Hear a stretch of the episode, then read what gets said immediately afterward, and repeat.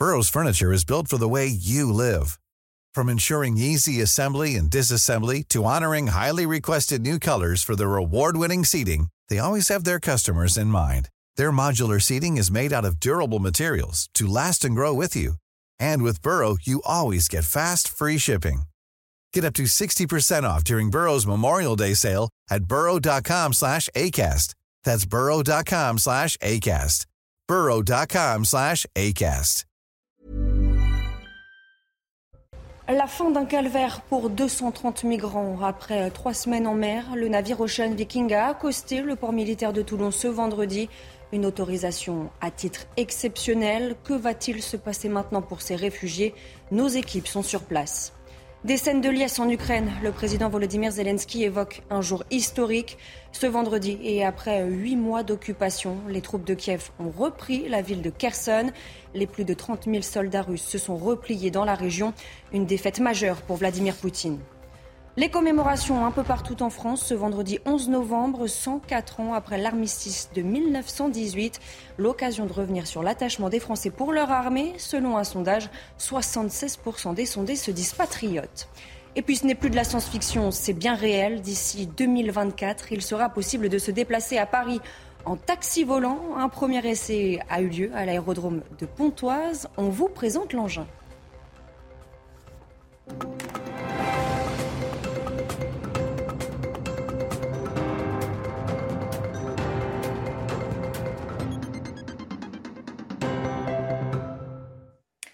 Bonsoir à tous, je suis ravie de vous retrouver pour l'édition de la nuit. À la une, le navire humanitaire Ocean Viking est arrivé à Toulon ce vendredi matin.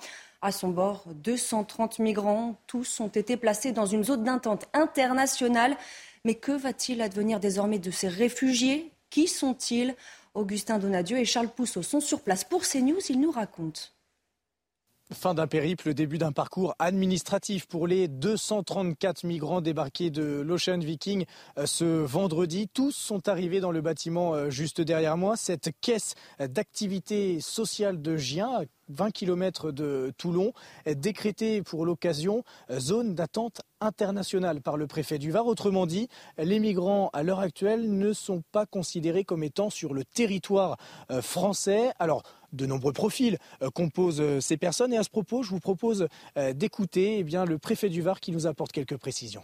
Il faut savoir que ce sont essentiellement des hommes, puisque sur les 230 personnes débarquées donc ce matin, il n'y avait que 23 femmes.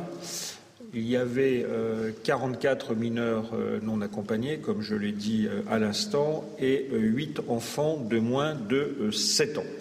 À partir de ce samedi, les migrants pourront déposer leur demande d'asile auprès des 16 agents de l'OFPRA dépêchés pour euh, l'occasion. L'OFPRA, l'Office français pour la protection des réfugiés et des euh, apatrides. Ils seront épaulés par des associations, par des traducteurs pour les aider dans ces euh, démarches administratives. Si leur demande est refusée, ils auront 48 heures pour faire un recours, mais ils devront rester enfermés dans ce centre juste derrière moi.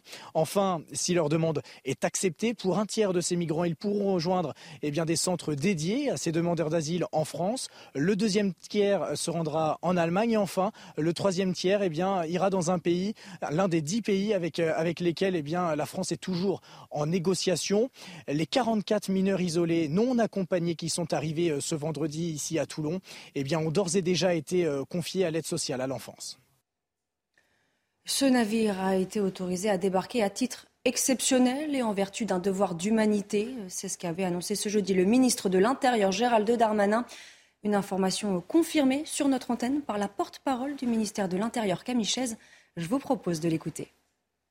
C'est un précédent, mais euh, seulement vraiment exceptionnel. L'idée, c'est de trouver un dispositif qui fonctionne. Euh, nous avons euh, pallié au défaut d'un pays, à savoir l'Italie, qui n'a pas respecté le droit international. Mais ça ne fait pas jurisprudence. Nous l'avons fait avec le principe d'humanité dans notre terre des droits de l'homme, mais en aucun cas cela n'est un précédent. Et l'idée de la réunion des ministres de l'Intérieur européen qui aura lieu d'ici quelques jours est de trouver des solutions. On voit bien aujourd'hui que l'Italie finalement est isolée. La première ministre italienne, justement, dénonce pour sa part une réaction française agressive, incompréhensible et injustifiée. On l'écoute. Qu'est-ce qui les rend si furieux? Le fait que l'Italie doit être le seul port de débarquement possible pour les migrants en Méditerranée? Parce que ce n'est écrit dans aucun accord. E Je veux interroger mes homologues à ce sujet. L'Italie doit-elle être par choix le seul port de débarquement possible pour les migrants arrivant d'Afrique? Je pense que cela ne semble pas correct. Et l'Océan Viking euh, ravive la crise diplomatique entre Paris et Rome au sujet de l'accueil des migrants recueillis en mer. Mais quelles sont les règles européennes en vigueur à ce sujet? Qu'en est-il de la coopération entre les différents pays d'Europe? D'où viennent majoritairement les demandeurs d'asile? Élément de réponse avec Mathieu Devez.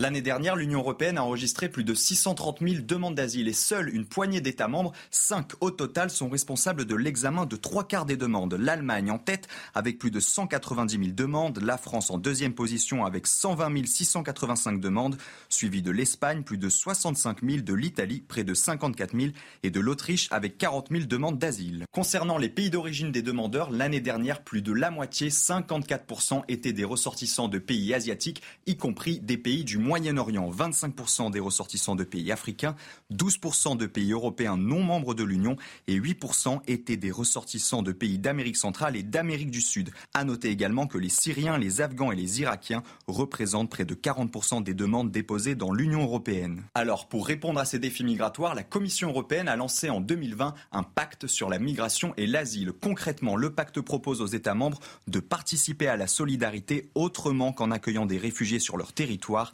Les quotas de relocalisation de migrants disparaissent, mais la solidarité devient obligatoire avec les États membres qui en ont besoin. Les gouvernements peuvent choisir entre accueillir des demandeurs d'asile, financer les retours des demandes rejetées ou encore apporter un soutien économique aux pays en première ligne. Mais de nombreux accros demeurent, les États européens restent souverains pour accorder ou non le statut de réfugié aux demandeurs d'asile. Les pays qui accueillent de forts flux migratoires, la Grèce et l'Italie notamment, continue de réclamer plus de solidarité quand les pays du groupe de Visegrad, la Hongrie, la Pologne, la République tchèque et la Slovaquie s'y refusent.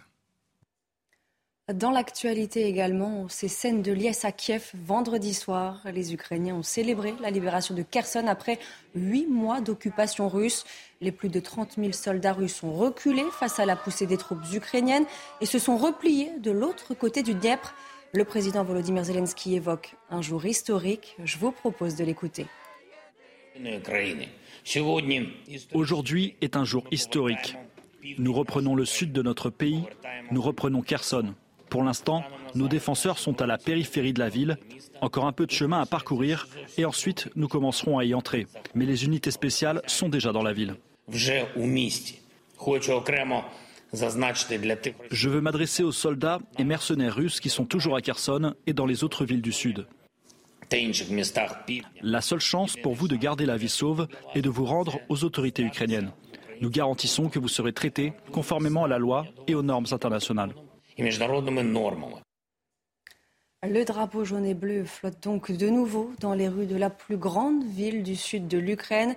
Il s'agit là du plus gros repli pour Moscou depuis le début de l'invasion. Retour en image sur cette journée avec Marine Sabourin et Adrien Spiteri.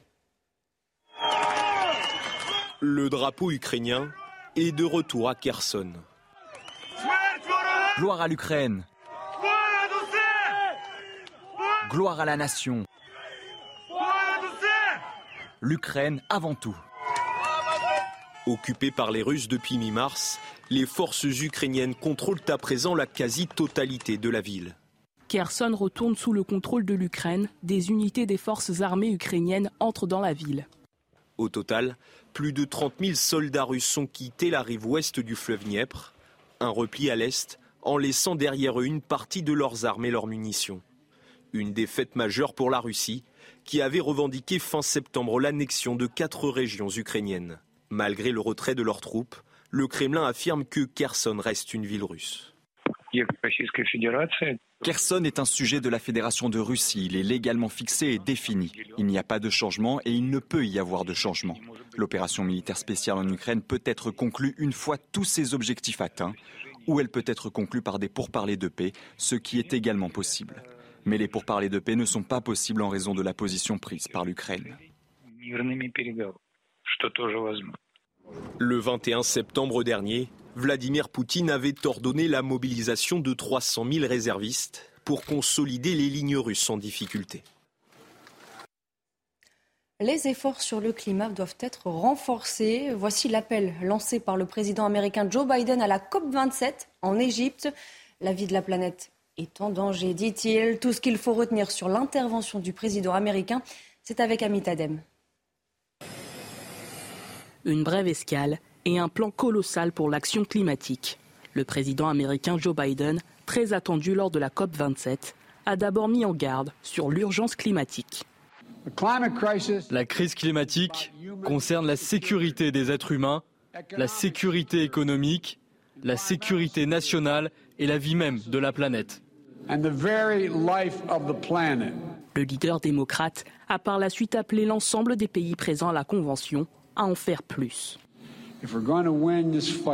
Pour gagner ce combat, chaque pays parmi les principaux émetteurs doit s'aligner sur une augmentation d'un degré et demi. Nous ne pouvons plus plaider l'ignorance pour justifier les conséquences de nos actions. Tout le monde doit continuer et accélérer ses efforts durant cette décennie décisive.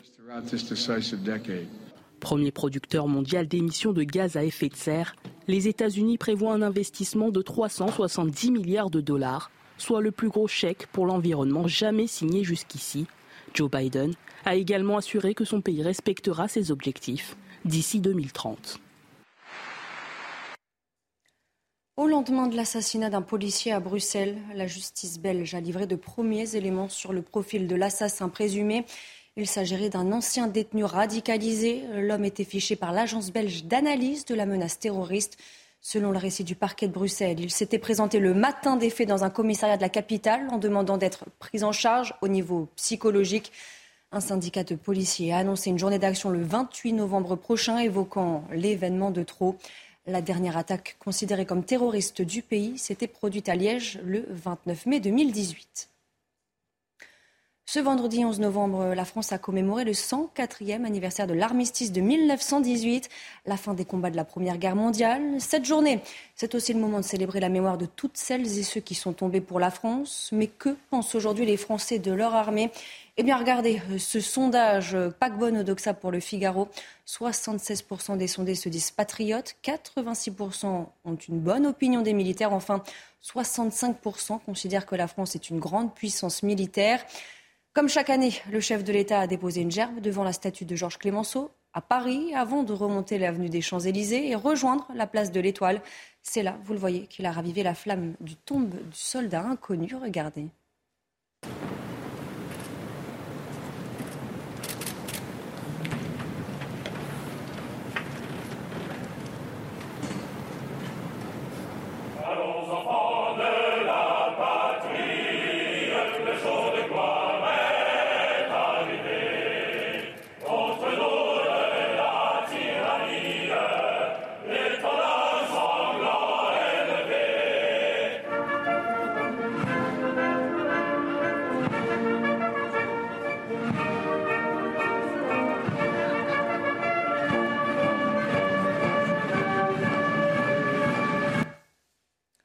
Le plan blanc déclenché dans tous les hôpitaux de France. Objectif, faire face à l'épidémie de bronchiolite qui sévit actuellement à travers tout le pays. À Laval, en Mayenne, ce plan est en place depuis une semaine, principalement pour faire face au manque de personnel. La direction de l'hôpital n'a pas souhaité nous recevoir, mais quelle est aujourd'hui la situation sur place? Michael Chaillot y est allé regarder. Le balai des ambulances est incessant. À l'hôpital de Laval, le plan blanc a été déclenché le 2 novembre, mais la situation, une semaine plus tard, est toujours très tendue, notamment aux urgences. Les agents sont allés chercher des lits dans les services pour éviter euh, euh, que les patients passent la, la, nuit sur des brancards. Et malgré cela, il y a quand même un monsieur de 96 ans qui a passé sa nuit sur un brancard et dans le couloir des urgences. Grâce au plan blanc, des déprogrammations d'intervention ont eu lieu ainsi que des sorties anticipées de patients pour libérer libérer des personnels, indique la direction, qui a battu le rappel des troupes en envoyant mercredi ce SMS aux professionnels. Seules 10 réponses exploitables ont été reçues. On a du mal à recruter et on manque de personnel, donc c'est pas un plan blanc qui va changer tout. Quoi. Ça ne sert pas grand-chose malheureusement parce que, le, comme je le disais, le personnel est déjà surmobilisé depuis plus de deux ans et demi. On manque de personnel partout, mais on manque de personnel parce qu'on a supprimé des lits depuis une quinzaine d'années partout en France. Et quand on supprime des lits, on supprime du personnel avec. À l'hôpital de Laval, les arrêts de travail s'enchaînent dans une région où le désert médical est une réalité. Une petite reprise de Covid et quelques bronchiolites d'automne suffisent à déséquilibrer un système hospitalier bien fragile. Pour éviter les coupures d'électricité cet hiver, le gouvernement compte sur la bonne attitude des ménages français à qui il recommande de ne pas chauffer leur foyer au-dessus de 19 degrés. Alors avez-vous déjà réfléchi à comment vous alliez faire pour maîtriser votre consommation? Thibault Marcheteau a rencontré un jeune francilien, vous allez le voir, organisé et prévoyant. Les yeux rivés sur son ordinateur, Wesley garde un œil permanent sur sa consommation d'énergie. Là, je suis en train de vérifier euh, ma consommation d'énergie sur mon fournisseur, euh, chez mon fournisseur. Et comme on peut le voir, voilà, le chauffage prend 53% de la consommation énergétique du logement. Wesley fait partie des 6 Français sur 10 qui craignent d'avoir froid chez eux cet hiver. Et pour ne pas augmenter la température de son chauffage et respecter les recommandations du gouvernement, il mise sur les bonnes vieilles méthodes. Le stock pour l'hiver. Comme 83% des Français, il se dit prêt à se couvrir davantage s'il fait trop froid et il a pris les devants. Voilà, je reviens de chez mes parents et c'est vrai qu'on a fait le stock de pulls, euh, de pulls bien chauds, voilà, que ce soit les polaires ou euh, les pulls en laine ou bien même les pulls moches de Noël. Mais si toutes ces méthodes ne lui permettent pas de rester au chaud cet hiver, il avoue qu'il augmentera son chauffage de quelques degrés seulement. Ce que vous allez voir dans un instant n'est pas une projection ni la bande-annonce d'un nouveau film de science-fiction. C'est bien réel à l'écran, des taxis aériens volants. Le volocoptère a été présenté cette semaine en région parisienne. Paris devrait d'ailleurs être la première ville à s'en doter. L'objectif étant une mise en circulation pour les Jeux Olympiques de Paris 2024, idéal pour éviter les embouteillages et gagner du temps. Le portrait de cet appareil, c'est avec Somaya Labidi. Des journalistes en nombre, comme pour une avant-première, sauf que la star du jour semble sortir tout droit d'un film de science-fiction. Le Volocity, l'hélicoptère que vous voyez maintenant derrière moi, est un hélicoptère biplace avec 18 moteurs et 9 batteries et il est conçu comme un hélicoptère de transport urbain. Sauf qu'il fait quatre fois moins de bruit qu'un hélicoptère classique, qu'il est moins coûteux car électrique et qu'il permet un gain de temps considérable en cas d'urgence médicale. C'est un travail que nous avons engagé désormais avec la PHP pour euh, identifier des grands cas d'usage, le cas d'usage du transport euh, de greffon, de sang, euh, le cas d'usage de transport médical, et puis lorsque cet appareil aura été adapté pour accueillir un patient avec un médecin, le, cas d'usage du transport de personnes. Toutefois, Volocopter, la start-up allemande à l'origine de ce bijou de technologie, vise dans un premier temps le transport de passagers, à l'instar des taxis classiques. La vitesse est d'environ 90 km/h et au début nous volerons plutôt autour de 20 km/h. Nous pourrions parcourir une distance plus élevée mais nous devons prendre en compte des marges de sécurité et donc nous commencerons avec des itinéraires qui seront de l'ordre de 20 km. Soutenue par les aéroports de Paris et la RATP, l'entreprise souhaite entrer en exploitation pour les JO 2024. Mais avant de voir des taxis volants en région parisienne, il lui faudra obtenir la certification de l'Agence européenne de la sécurité aérienne. Et on ouvre ce journal des sports avec ce moment de communion entre Karim Benzema et le public lyonnais vendredi soir. Avant la rencontre Lyon-Nice, regardez, l'attaquant du Real Madrid a présenté son ballon d'or devant ses premiers supporters. La victoire aurait été belle, mais elle n'a pas eu lieu. Un partout entre Lyon et Nice. C'est Nice, justement, qui ouvre le score sur penalty peu avant la mi-temps. Regardez ce bijou de Nicolas Pépé. En fin de rencontre, les Lyonnais évitent de justesse la défaite. 89e minute. Alexandre Lacazette ne tremble pas et égalise également sur ce penalty. L'OL arrache un point. Lyon reste provisoirement 8e et Nice 9e de Ligue 1. En basket, début fracassant pour le plus grand espoir français, c'est le cas de le dire. Victor Wembanyama, pour sa première en bleu, le prodige de 18 ans a inscrit 20 points dans un match où l'équipe de France s'est baladée. Victoire 90-65 face à la Lituanie en match de qualification pour la Coupe du Monde 2023. La France défiera la Bosnie-Herzégovine ce lundi à 20h30. En Formule 1, Kevin Magnussen a créé la surprise vendredi soir en décrochant la pole position de la course sprint du GP du Brésil pour la première fois de sa carrière. Max Verstappen partira deuxième et George Russell troisième. Le Grand Prix du Brésil, ce sera à suivre bien sûr ce dimanche à 18h55 sur Canal+. Enfin, du rugby pour son deuxième match test. Le 15 de France défile l'Afrique du Sud ce samedi à l'Orange Vélodrome de Marseille. Un match au sommet entre la meilleure équipe actuelle et le champion du monde en titre. Sur 44 confrontations, seulement 11 victoires françaises. Mais la France va tout faire pour poursuivre sa belle série d'invincibilité. Présentation de son adversaire du soir avec Thibaut Duclos. Affronter l'Afrique du Sud, championne du monde en titre, un privilège très rare pour les Bleus. Résumé de la séance, cette Afrique du Sud fait mal à l'adversaire. Jouer l'Afrique du Sud, c'est euh, un step-up euh, en termes d'engagement, d'intensité, de, combat. Ça, ça a vraiment fait railler. On s'attend à beaucoup de beaucoup d'agressivité et, euh, voilà, on, en est conscient, donc on se prépare aussi pour, pour répondre à ça et pour, et pour faire face. Un ADN d'affrontement dépoussiéré par des Springboks qui ne s'interdisent pas certaines envolées. Le Pays de Galles, la Nouvelle-Zélande, l'Australie et l'Argentine l'ont subi cet été. Ils ont ça, quoi. C'est l'intensité, c'est le défi physique. C'est une équipe qui, aiment avancer, qui doit avancer. Les joueurs qui ont cette mission-là, avancer, ils ont ça en eux. C'est une équipe qui cherche à avancer quoi qu'il arrive.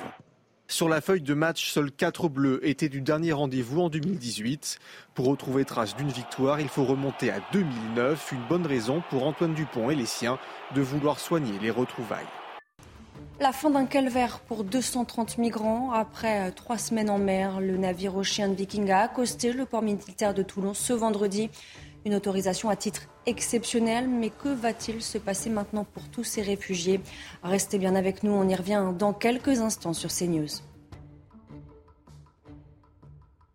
La fin d'un calvaire pour 230 migrants. Après trois semaines en mer, le navire Ocean Viking a accosté le port militaire de Toulon ce vendredi.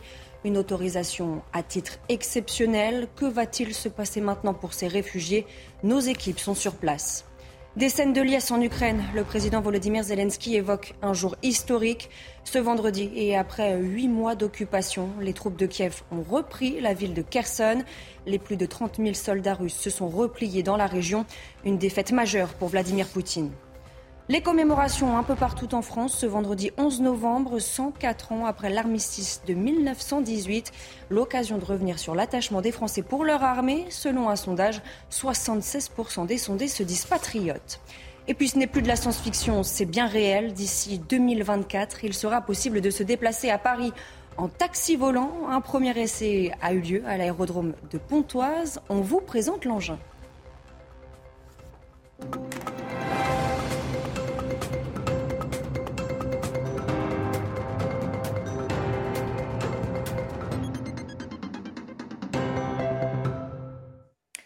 Bonsoir à tous, je suis ravie de vous retrouver pour l'édition de la nuit. À la une, le navire humanitaire Ocean Viking est arrivé à Toulon ce vendredi matin. À son bord, 230 migrants, tous ont été placés dans une zone d'intente internationale. Mais que va-t-il advenir désormais de ces réfugiés? Qui sont-ils? Augustin Donadieu et Charles Pousseau sont sur place pour CNews, ils nous racontent. Fin d'un périple, début d'un parcours administratif pour les 234 migrants débarqués de l'Ocean Viking euh, ce vendredi. Tous sont arrivés dans le bâtiment euh, juste derrière moi. Cette caisse d'activité sociale de Gien 20 km de Toulon, décrétée pour l'occasion euh, zone d'attente internationale par le préfet du Var. Autrement dit, les migrants à l'heure actuelle ne sont pas considérés comme étant sur le territoire français. Alors, de nombreux profils euh, composent ces personnes et à ce propos, je vous propose d'écouter eh le préfet du Var qui nous apporte quelques précisions.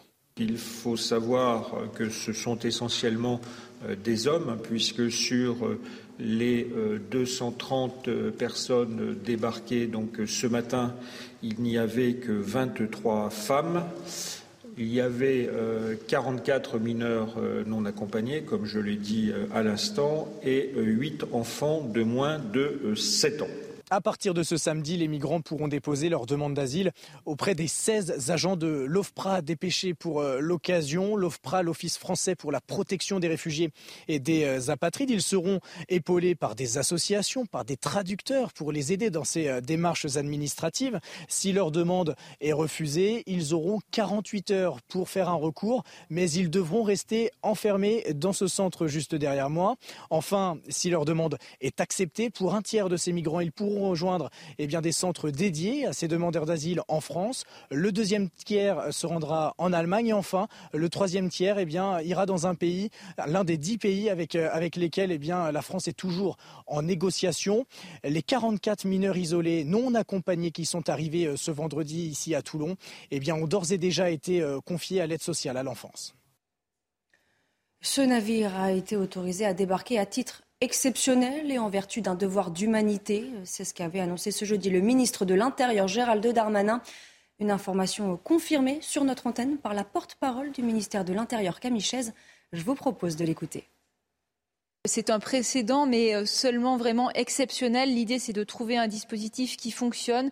Euh, nous avons euh, pallié au défaut d'un pays, à savoir l'Italie, qui n'a pas respecté le droit international. Mais ça ne fait pas jurisprudence. Nous l'avons fait avec le principe d'humanité dans notre terre des droits de l'homme, mais en aucun cas cela n'est un précédent. Et l'idée de la réunion des ministres de l'Intérieur européen qui aura lieu d'ici quelques jours est de trouver des solutions. On voit bien aujourd'hui que l'Italie finalement est isolée. La première ministre italienne, justement, dénonce pour sa part une réaction française agressive, incompréhensible et injustifiée. On l'écoute. Qu'est-ce qui les rend si furieux? Le fait que l'Italie doit être le seul port de débarquement possible pour les migrants en Méditerranée? Parce que ce n'est écrit dans aucun accord. Je veux interroger mes homologues à ce sujet. L'Italie doit-elle être par choix le seul port de débarquement possible pour les migrants arrivant d'Afrique? Je pense que cela ne semble pas correct. Et l'Océan Viking euh, ravive la crise diplomatique entre Paris et Rome au sujet de l'accueil des migrants recueillis en mer. Mais quelles sont les règles européennes en vigueur à ce sujet? Qu'en est-il de la coopération entre les différents pays d'Europe? D'où viennent majoritairement les demandeurs d'asile? Élément de réponse avec Mathieu Devez. L'année dernière, l'Union européenne a enregistré plus de 630 000 demandes d'asile et seule une poignée d'États membres, 5 au total, sont responsables de l'examen de trois quarts des demandes. L'Allemagne en tête avec plus de 190 000 demandes, la France en deuxième position avec 120 685 demandes, suivie de l'Espagne, plus de 65 000, de l'Italie, près de 54 000 et de l'Autriche avec 40 000 demandes d'asile. Concernant les pays d'origine des demandeurs, l'année dernière, plus de la moitié, 54%, étaient des ressortissants de pays asiatiques, y compris des pays du Moyen-Orient, 25% des ressortissants de pays africains, 12% de pays européens non membres de l'Union et 8% étaient des ressortissants de pays d'Amérique centrale et d'Amérique du Sud. À noter également que les Syriens, les Afghans et les Irakiens représentent près de 40% des demandes déposées dans l'Union européenne. Alors, pour répondre à ces défis migratoires, la Commission européenne a lancé en 2020 un pacte sur la migration et l'asile. Concrètement, le pacte propose aux États membres de participer à la solidarité autrement qu'en accueillant des réfugiés sur leur territoire. Les quotas de relocalisation de migrants disparaissent, mais la solidarité devient obligatoire avec les États membres qui en ont besoin. Les gouvernements peuvent choisir entre accueillir des demandeurs d'asile, financer les retours des demandes rejetées ou encore apporter un soutien économique aux pays en première ligne. Mais de nombreux accros demeurent, les États européens restent souverains pour accorder ou non le statut de réfugié aux demandeurs d'asile. Les pays qui accueillent de forts flux migratoires, la Grèce et l'Italie notamment, continuent de réclamer plus de solidarité quand les pays du groupe de Visegrad, la Hongrie, la Pologne, la République tchèque et la Slovaquie s'y refusent. Dans l'actualité également, ces scènes de liesse à Kiev vendredi soir. Les Ukrainiens ont célébré la libération de Kherson après huit mois d'occupation russe. Les plus de 30 000 soldats russes ont reculé face à la poussée des troupes ukrainiennes et se sont repliés de l'autre côté du Dniepr. Le président Volodymyr Zelensky évoque un jour historique. Je vous propose de l'écouter. Aujourd'hui est un jour historique. Nous reprenons le sud de notre pays, nous reprenons Kherson. Pour l'instant, nos défenseurs sont à la périphérie de la ville. Encore un peu de chemin à parcourir et ensuite nous commencerons à y entrer. Mais les unités spéciales sont déjà dans la ville. Je veux m'adresser aux soldats et mercenaires russes qui sont toujours à Kherson et dans les autres villes du sud. La seule chance pour vous de garder la vie sauve est de vous rendre aux autorités ukrainiennes. Nous garantissons que vous serez traités conformément à la loi et aux normes internationales. Le drapeau jaune et bleu flotte donc de nouveau dans les rues de la plus grande ville du sud de l'Ukraine. Il s'agit là du plus gros repli pour Moscou depuis le début de l'invasion. Retour en images sur cette journée avec Marine Sabourin et Adrien Spiteri. Le drapeau ukrainien est de retour à Kherson. Gloire à l'Ukraine. Gloire à la nation. L'Ukraine avant tout. Occupée par les Russes depuis mi-mars, les forces ukrainiennes contrôlent à présent la quasi-totalité de la ville. Kherson retourne sous le contrôle de l'Ukraine. Des unités des forces armées ukrainiennes entrent dans la ville. Au total, plus de 30 000 soldats russes ont quitté la rive ouest du fleuve Dniepr, un repli à l'est, en laissant derrière eux une partie de leurs armes et leurs munitions. Une défaite majeure pour la Russie, qui avait revendiqué fin septembre l'annexion de quatre régions ukrainiennes. Malgré le retrait de leurs troupes, le Kremlin affirme que Kherson reste une ville russe. Kherson est un sujet de la Fédération de Russie. Il est légalement fixé et défini. Il n'y a pas de changement et il ne peut y avoir de changement. L'opération militaire spéciale en Ukraine peut être conclue une fois tous ses objectifs atteints, ou elle peut être conclue par des pourparlers de paix, ce qui est également possible. Mais les pourparlers de paix ne sont pas possibles en raison de la position prise par l'Ukraine. Le 21 septembre dernier, Vladimir Poutine avait ordonné la mobilisation de 300 000 réservistes pour consolider les lignes russes en difficulté. Les efforts sur le climat doivent être renforcés. Voici l'appel lancé par le président américain Joe Biden à la COP27 en Égypte. La vie de la planète est en danger, dit-il. Tout ce qu'il faut retenir sur l'intervention du président américain, c'est avec Amit Adem. Une brève escale et un plan colossal pour l'action climatique. Le président américain Joe Biden, très attendu lors de la COP27, a d'abord mis en garde sur l'urgence climatique. La crise climatique concerne la sécurité des êtres humains, la sécurité économique, la sécurité nationale et la vie même de la planète. Le leader démocrate a par la suite appelé l'ensemble des pays présents à la Convention à en faire plus. Pour gagner ce combat, chaque pays parmi les principaux émetteurs doit s'aligner sur une augmentation d'un degré et demi. Nous ne pouvons plus plaider l'ignorance pour justifier les conséquences de nos actions. Tout le monde doit continuer et accélérer ses efforts durant cette décennie décisive. Premier producteur mondial d'émissions de gaz à effet de serre, les États-Unis prévoient un investissement de 370 milliards de dollars soit le plus gros chèque pour l'environnement jamais signé jusqu'ici. Joe Biden a également assuré que son pays respectera ses objectifs d'ici 2030. Au lendemain de l'assassinat d'un policier à Bruxelles, la justice belge a livré de premiers éléments sur le profil de l'assassin présumé. Il s'agirait d'un ancien détenu radicalisé. L'homme était fiché par l'agence belge d'analyse de la menace terroriste. Selon le récit du parquet de Bruxelles, il s'était présenté le matin des faits dans un commissariat de la capitale en demandant d'être pris en charge au niveau psychologique. Un syndicat de policiers a annoncé une journée d'action le 28 novembre prochain évoquant l'événement de trop. La dernière attaque considérée comme terroriste du pays s'était produite à Liège le 29 mai 2018.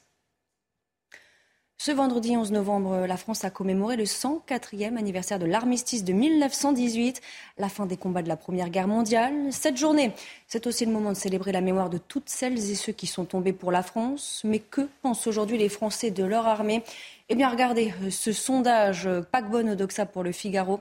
76% des sondés se disent patriotes, 86% ont une bonne opinion des militaires, enfin 65% considèrent que la France est une grande puissance militaire.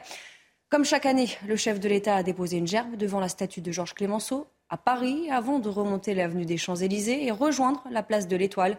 C'est là, vous le voyez, qu'il a ravivé la flamme du tombe du soldat inconnu. Regardez.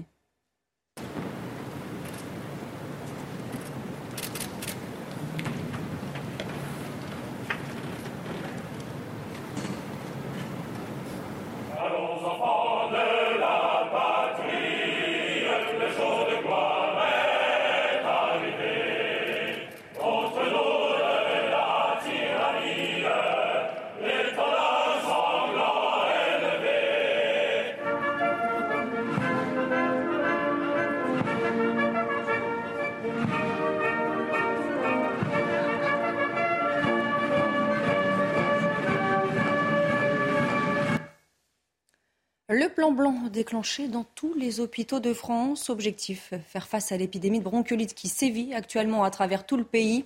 À Laval, en Mayenne, ce plan est en place depuis une semaine, principalement pour faire face au manque de personnel. La direction de l'hôpital n'a pas souhaité nous recevoir, mais quelle est aujourd'hui la situation sur place? Michael Chailloux y est allé regarder. Le balai des ambulances est incessant. À l'hôpital de Laval, le plan blanc a été déclenché le 2 novembre, mais la situation, une semaine plus tard, est toujours très tendue, notamment aux urgences. Les agents sont allés chercher des lits dans les services pour éviter euh, euh, que les patients passent la, nuit sur des brancards. Et malgré cela, il y a quand même un monsieur de 96 ans qui a passé sa nuit sur un brancard et dans le couloir des urgences. Grâce au plan blanc, des déprogrammations d'intervention ont eu lieu ainsi que des sorties anticipées de patients pour libérer des personnels, indique la direction, qui a battu le rappel des troupes en envoyant mercredi ce SMS aux professionnels.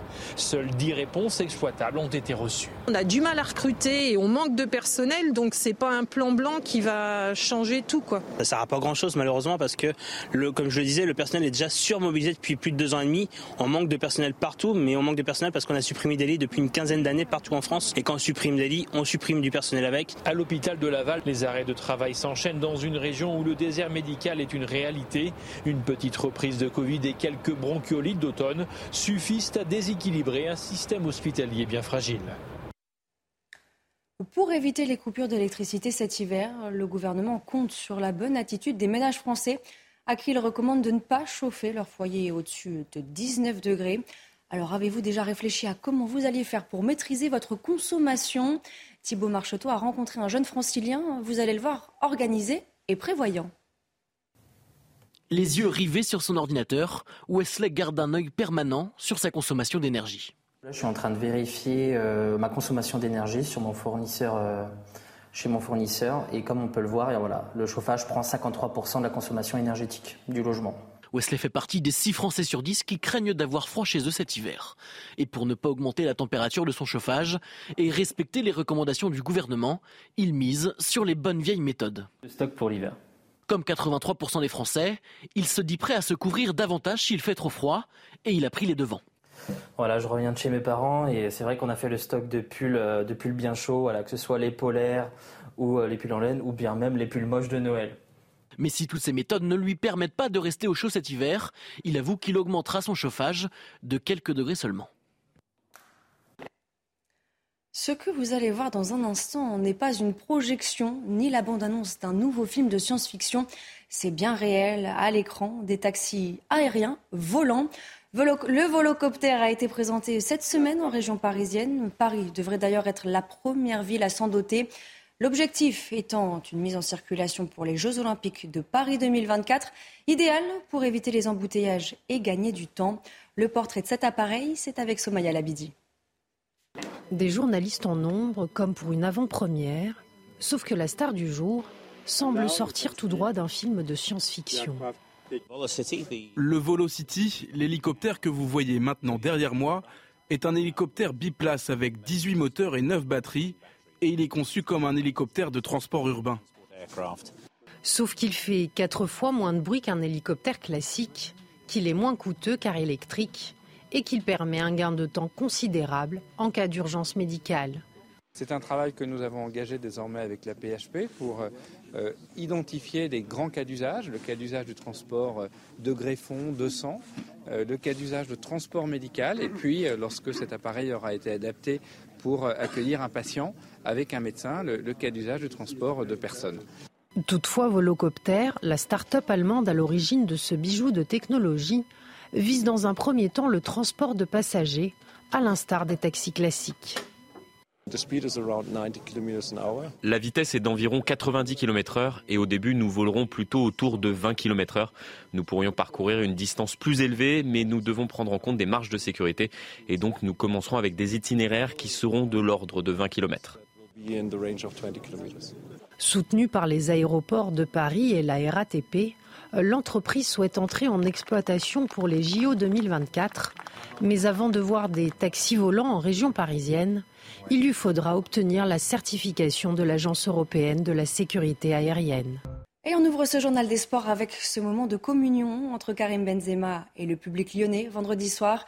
Avant la rencontre Lyon-Nice, regardez, l'attaquant du Real Madrid a présenté son ballon d'or devant ses premiers supporters.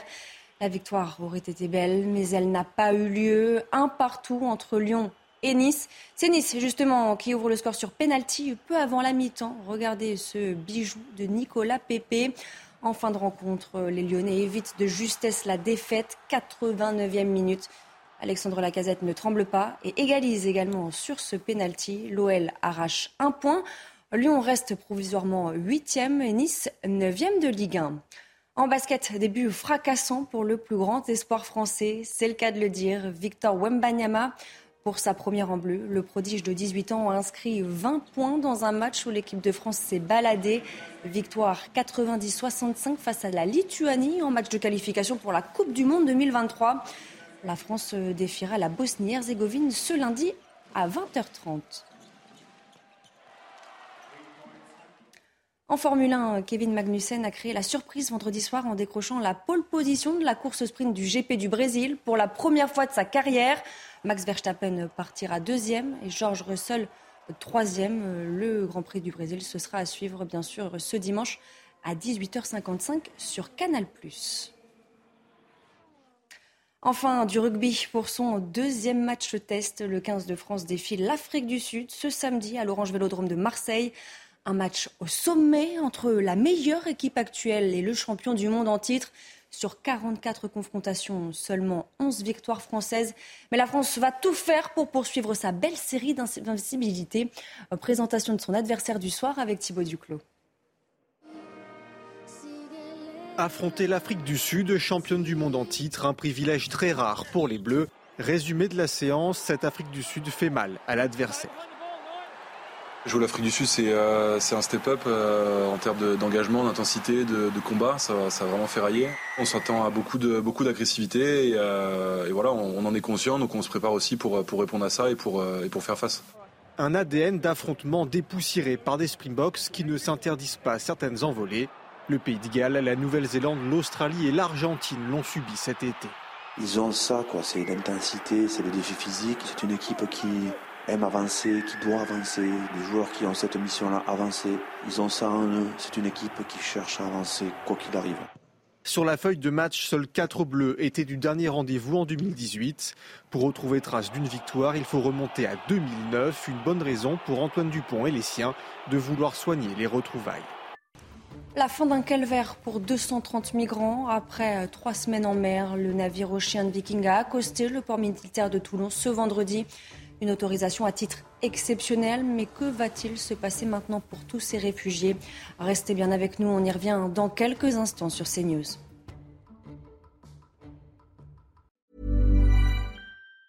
Planning for your next trip? Elevate your travel style with Quince. Quince has all the jet-setting essentials you'll want for your next getaway, like European linen, premium luggage options, buttery soft Italian leather bags, and so much more. And is all priced at 50 to 80% less than similar brands. Plus, Quince only works with factories that use safe and ethical manufacturing practices. Pack your bags with high-quality essentials you'll be wearing for vacations to come with Quince. Go to quince.com/pack for free shipping and 365-day returns.